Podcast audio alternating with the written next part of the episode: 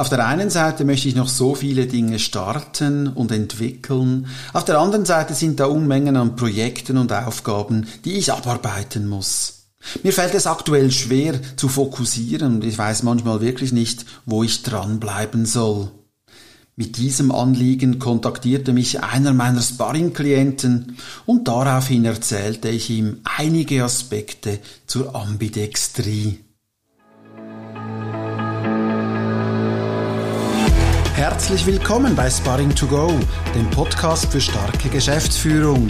Auch in dieser Folge für Sie am Mikrofon Reto Gurini mit Gedanken zum Anregen, Nachdenken, Reinfühlen und Weitersagen, damit wir gemeinsam stärker werden, statt alleine kämpfen.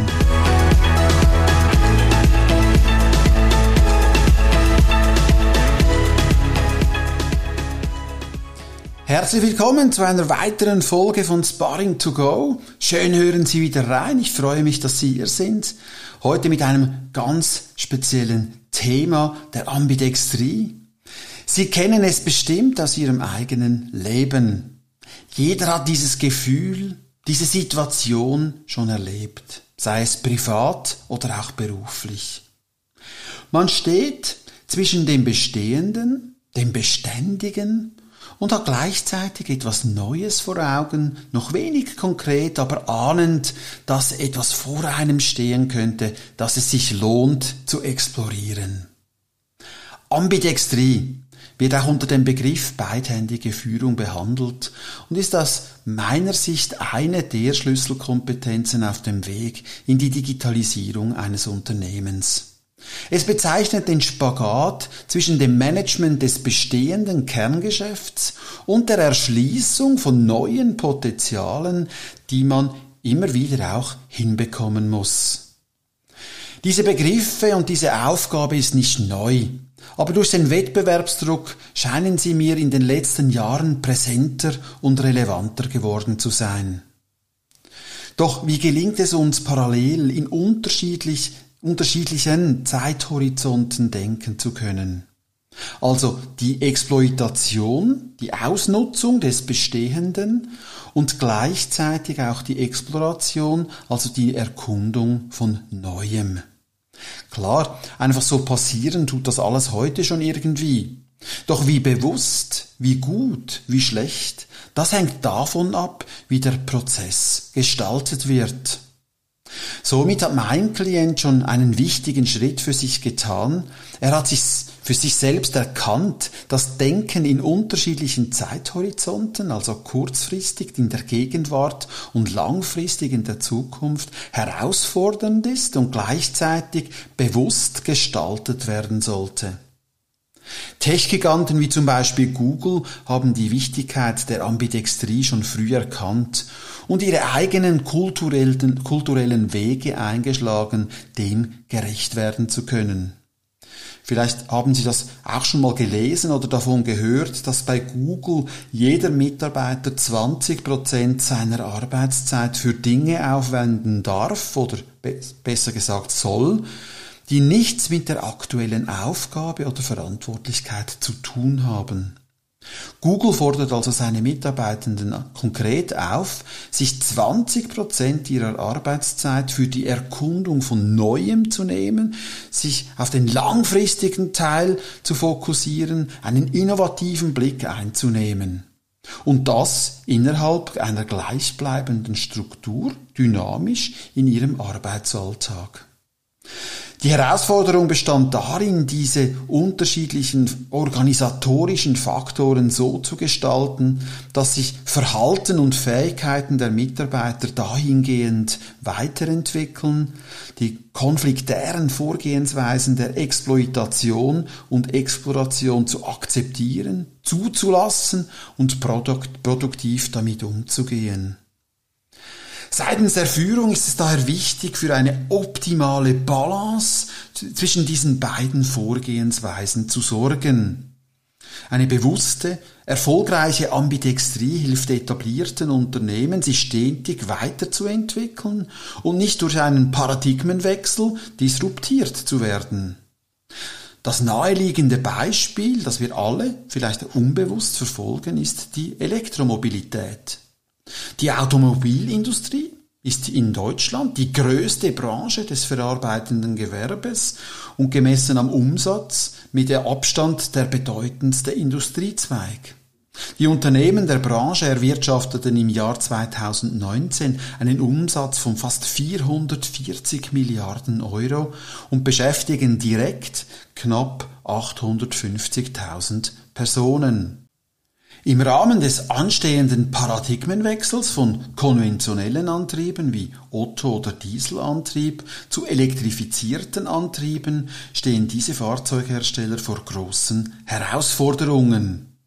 Also beidhändiges Management oder auch ambidextres Management von reifen Technologien, Exploitation und jungen Technologien, die Exploration kann für Fahrzeughersteller ein geeignetes Mittel sein, um sich veränderten Rahmenbedingungen aus der Ökologie, wie zum Beispiel steigende Ölpreise, oder der Politik, im Wesentlichen aktuell die Regulierung von CO2-Emissionen, und aber auch Gesellschaft mit neuen Mobilitätsbedürfnissen wie Carsharing nachhaltig erfolgreich zu bewältigen können. Andere Beispiele kennen wir aus der Anlage- und Maschinenbauindustrie. 7,5 Prozent der Wertschöpfung in der Schweiz wird in der Maschinen-, Elektro- und Metallindustrie erbracht. Damit ist diese Branche ein wichtiger Pfeiler der Schweizer Volkswirtschaft. Im Jahr 2019 waren rund 325.000 Personen in diesem Bereich beschäftigt und erzielten einen Gesamtumsatz von fast 75 Milliarden Schweizer Franken. Allein im Bereich des Maschinenbaus waren 2018 rund 2000 Unternehmen tätig. Besonders im Maschinenbau besteht die Branche hauptsächlich aus stark spezialisierten kleinen und mittelständigen Unternehmen. Seit Jahrzehnten wurden in Unternehmen im Anlage- und Maschinenbau einen immer größeren globalen Wettbewerb und auch einem Kostendruck ausgesetzt. Das hat dazu geführt, dass Forschung und Entwicklungsbereiche vorrangig exploitativ ausgerichtet wurden und sich nur auf die Verbesserung bestehender Produkte konzentriert haben. Unternehmen mit ambidextrer Fähigkeit nutzen die Gewinne aus dem bestehenden Geschäft und digitalisieren ihre Produkte und Prozesse durch Softwarelösungen, um sich gegen den Wettbewerb durch neue Angebote und Geschäftsmodelle zu differenzieren, anstatt nur einen Preiskampf zu führen. In meiner Praxis, gerade in Unternehmen, die sich stark mit Agilität und Selbstorganisation auseinandersetzen, begegne ich vielen neuen Ansätzen, um genau diesem Thema zu begegnen. So zum Beispiel mit Laboren oder Pilotprojekten, Thinktanks oder auch Garagen, die innerhalb der bestehenden Organisation einen Rahmen bekommen, explorativ zu arbeiten und sich auf innovative, langfristige Dinge konzentrieren zu können. Alle diese Konzepte sind Versuche, die Ambidextrie mit einem bewussten Prozess zu gestalten, es zur Kultur im Unternehmen zu machen, sowohl kurz- als auch langfristig sein Geschäft zu entwickeln. Ich kann Ihnen an dieser Stelle kein Patentrezept geben, welcher dieser Wege der beste ist. Aus Erfahrung kann ich aber berichten, dass jeder dieser Wege Vor- und Nachteile mit sich bringt und jedes Unternehmen, jedes Team sich individuell mit diesem Prozess auseinandersetzen muss und für sich eine geeignete Route finden. So oder so beschreiten Sie mit diesem Weg keinen Sprint, sondern einen Marathon. Ambidextrie ist nie ein endender Prozess und muss zum festen Bestandteil der Führungsaufgabe gehören. Führungskräfte und Organisationen müssen akzeptieren, dass dieser Spagat für Menschen schwierig zu bewältigen ist und deshalb auch neue Formen, neue Methoden und vor allem ein entsprechendes Umfeld bereitgestellt werden muss, damit das erfolgreich geschieht. Wenn das nicht gemacht wird, gibt es genügend Beispiele, was passieren kann. Sie kennen bestimmt die klassischen Strategie-Weiterbildungsbeispiele wie Nokia, ein Weltkonzern in den 80er Jahren, die haben den Anschluss an die Entwicklung der Smartphones verpasst und sind in der Folge fast zusammengebrochen. Da sind aber auch ganz andere, viele naheliegende Schicksale wie Buchhandlungen, Reisebüros und viele mehr, die von Online-Angeboten verdrängt wurden und zunehmend ganz von der Bildfläche verschwinden werden. Ein eindrückliches Beispiel für eine positive Ambidextrie veranschaulicht Toyota. Für den Erfolg von Toyota ist neben dem Produktionssystem die Firmenkultur verantwortlich.